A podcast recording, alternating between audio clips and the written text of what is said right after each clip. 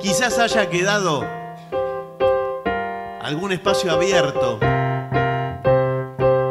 por donde se pueda colar algo del pensamiento ajeno. La China.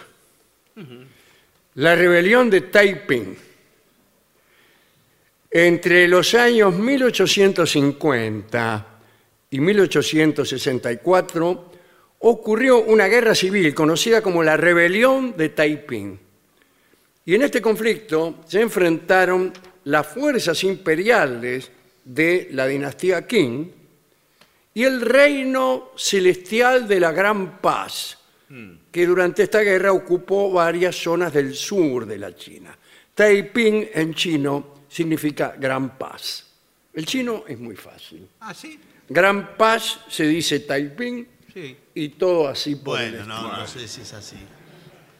El reino celestial fue un estado revolucionario teocrático con capital en Nankín. Nankín eh, es exactamente las antípodas de Buenos Aires.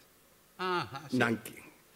Eh, fue gobernado por un profesor de la etnia Hakka, que no eran los, los Qing. Los Qing eran los manchúes. De la Manchuria venían, no eran chinos. En, en la historia de la China, muchas veces los que gobiernan no son los chinos. Por ejemplo, cuando Marco Polo llegó a la China, eran los mongoles. Y aquí, en este tiempo, desde el año 1644, estaban los manchúes, que era la dinastía Qing. Ahora, muy bien, esta, esta rebelión hecha por, por este grupo, el Reino Celestial, eh, fue gobernado por un profesor llamado Hong Xiuquan. Xiuquan. Este tipo mezcló distintas doctrinas religiosas y creó un grupo llamado los adoradores de Shangdi. Shangdi quiere decir emperador, pero Shangdi es el emperador del cielo. Así que estos tipos eran adoradores no del emperador de los manchúes, sino del emperador del cielo. Este grupo conquistó algunas eh, provincias, ¿no? Anhui, Hubei, Jiangxi eh, y así. Este muchacho, Xiu Quan, se proclamó rey de estas provincias y también, ya que estaba, nuevo Mesías. Se creía hermano de Jesucristo y quería erradicar el culto al demonio y restablecer el mandato del cielo. Xiu Quan eh, había nacido en el año 1814 eh, en el centro de la China. Justo- Vio que la China tiene el centro, que es ahí donde se vende todo. En realidad se llama Guangdong, la provincia esta. Perce- Pertenecía a una familia pobre de granjeros de la etnia Hakka, no era manchú.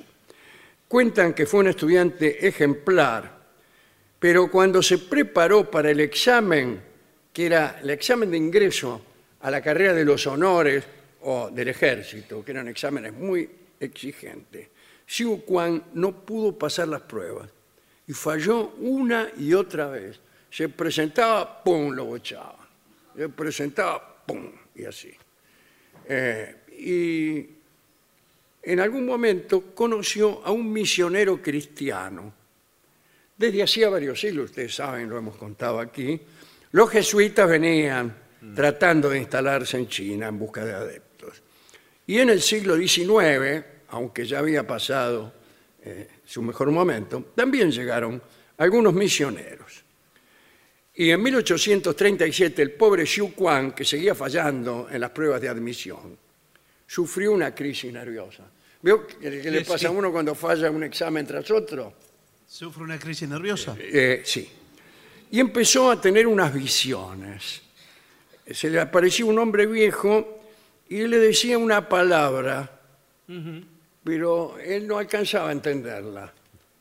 Claro, era como... Una palabra como si le hablaran en chino. Bueno, sí, pero me imagino que él imaginó que era Dios. No sé. Bueno. El caso es que en 1843 se le aparece este tipo que era un señor grande y otra vez le dice la palabra y esta vez le entendió. ¿Cuál era? La palabra era justamente Shandi. Entonces, Xiu Quan entendió que ese viejo que se le presentaba era Shandi, el emperador del cielo. Mm. Ah, ah. Y entonces, ya una vez que le entendió una palabra, se las entendió todas. Y Sandy le empezó a chamullar.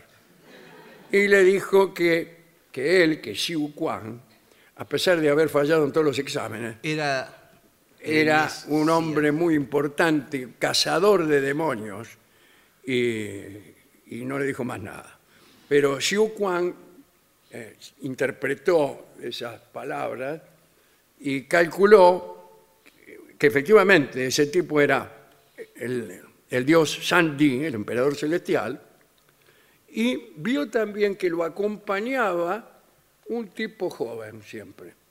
Como un no- ayudante. Sí, como un ayudante. Y conjeturó que el hombre joven era nada menos que Jesucristo. Bueno. Y Xiu Quan dedujo que él mismo era el hermano menor de Jesucristo y que había sido enviado a la tierra para erradicar a los demonios, que justo era lo que le había dicho el viejo este. ¿Y los demonios quiénes eran? Los manchúes, la dinastía Qing.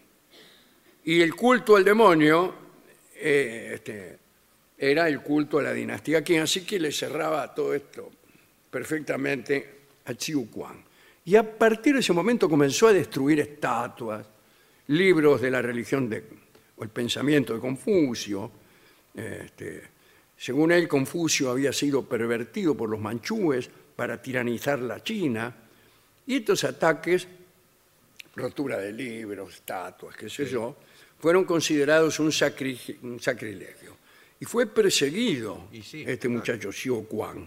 Eh, y el tipo tuvo que mudarse eh, otra vez a su lugar de origen.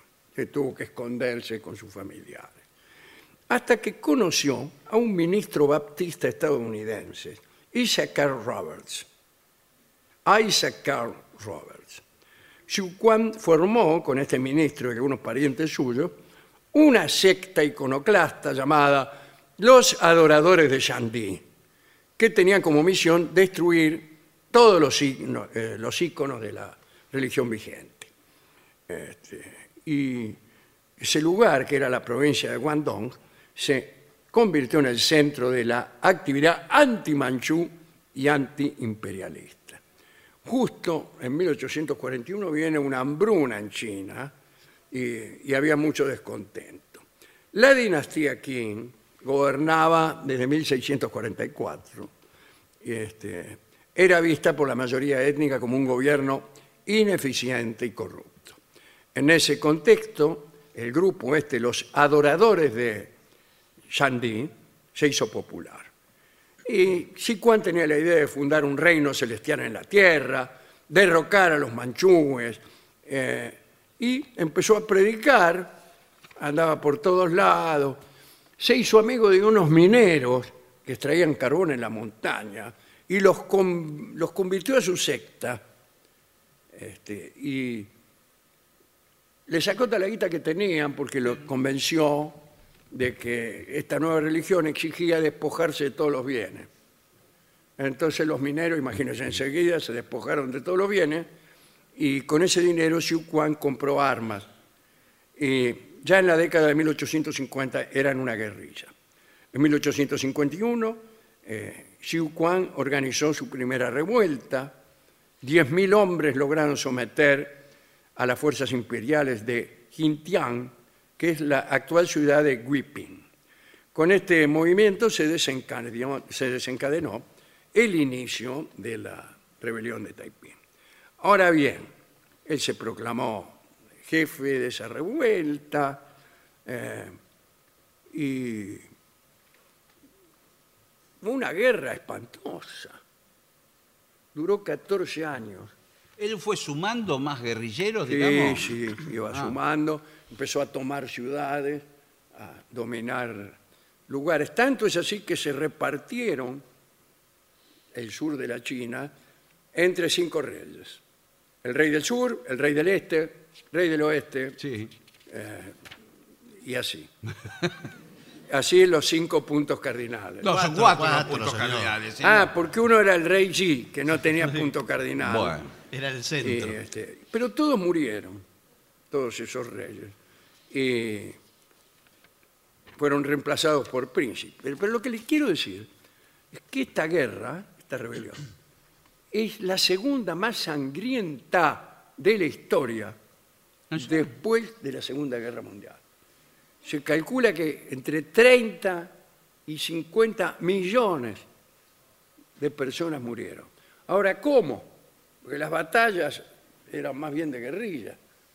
Respuesta, no lo sé, Ah, no lo sé. Pero por ambos lados había gestos de enorme crueldad. En los territorios bajo el control de estos, del reino celestial, se estableció un régimen teocrático y propusieron cambios tremendos como propiedad privada abolida, todo terreno propiedad del reino, calendario solar en vez del calendario lunar que siempre tuvieron los chinos. No existiría una sociedad por clases, los sexos fueron Sí. declarados iguales. Fue el primer régimen chino que permitió a las mujeres hacer eh, exámenes, Claro. eh, e inscribirse en los exámenes de la carrera de la administración. Se promovió la monogamia, se prohibió la poligamia, el concubinato, se prohibió aquella costumbre china de vendarle, de vendarle los pies a las muchachas para que tuvieran el pie chico. sí. Se prohibió el consumo de opio, los juegos de azar, el tabaco, el alcohol, la esclavitud, la prostitución. Pero hay un detalle. Estas leyes no fueron aplicadas. Eh, el gobierno las promulgó, pero luego no pudo hacerlas cumplir porque se tuvo que ocupar de lleno en el ejército. Y, por ejemplo, el mismo Xi Kuang tenía unas 88 concubinas. ¿En serio? El mismo que había prohibido la Sí, poligamia. sí. Eh, en cuanto a lo religioso, habían desarrollado una libre interpretación de la Biblia y el tipo dijo, la Santísima Trinidad es así. Sandí es el Dios verdadero. Jesucristo era el primer hijo del Padre y él mismo, Xu Kuan, era el hijo menor del Padre. Y el Espíritu Santo no era más que un viento consolador. Sí. Y esto lo dijo porque hubo un misionero cristiano que le tradujo al chino eh, lo del Espíritu Santo, pero se lo tradujo mal. Bueno, es así. Eh, durante esas luchas, ya, hemos dicho todo lo, que sucedió. La principal fuerza de esta secta era el ejército, que tenía un alto nivel de disciplina, fanatismo, llevaban el pelo largo, eran muy feroces, este, muchas mujeres servían también en estas fuerzas militares. Los enfrentamientos eran brutales. Tenían poca artillería, pero muchas armas pequeñas. Y el ejército era aproximadamente un millón de personas. Tomaban grandes ciudades, luego consolidaban el control de, de las mismas y, y así. Se organizaban eh, por cada general cinco coroneles, 25 capitanes, 125 tenientes, 500 sargentos, 2.500 cabos y 10.000 soldados rasos. Era muy fácil.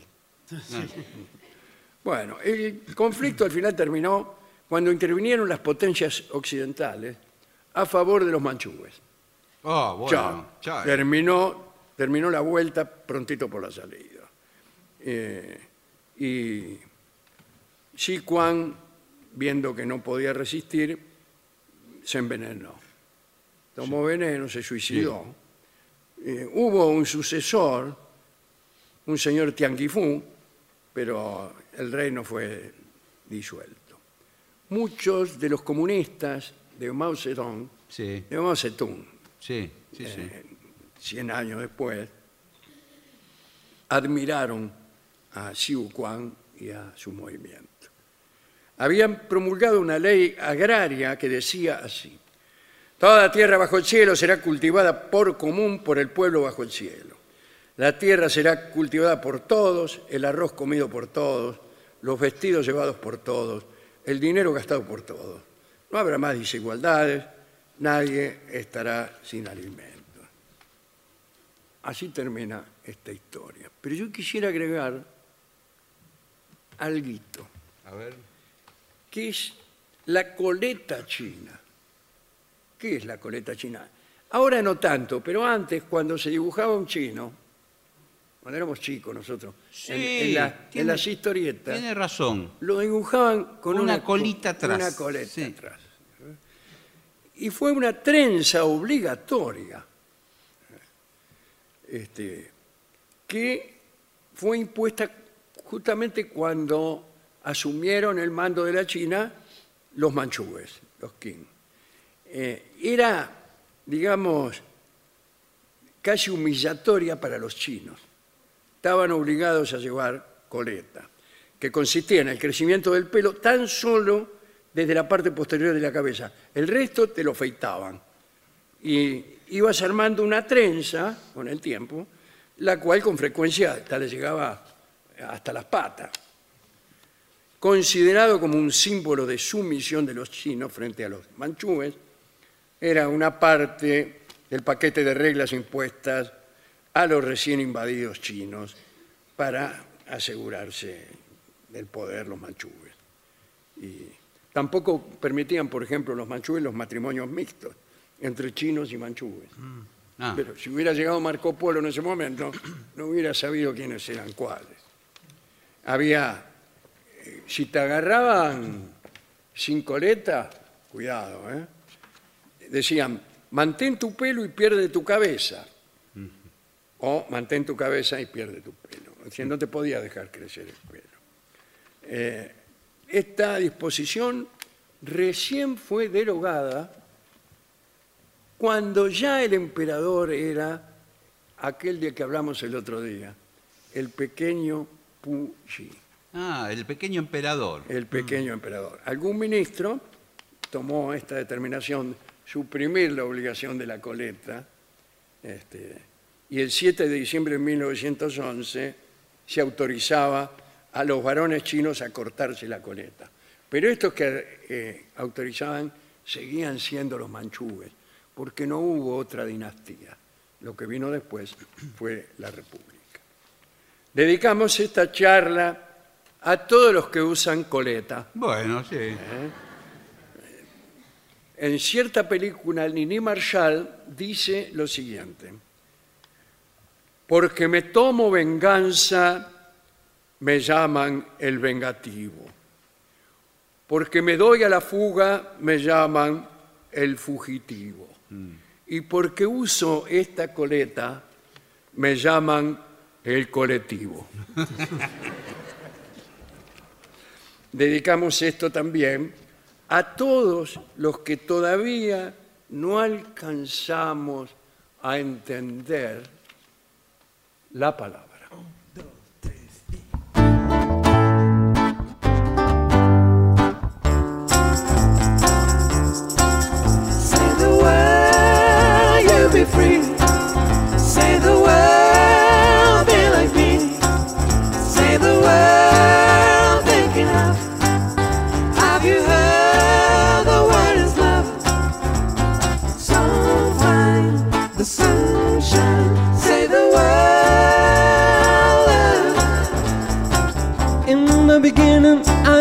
Misunderstood.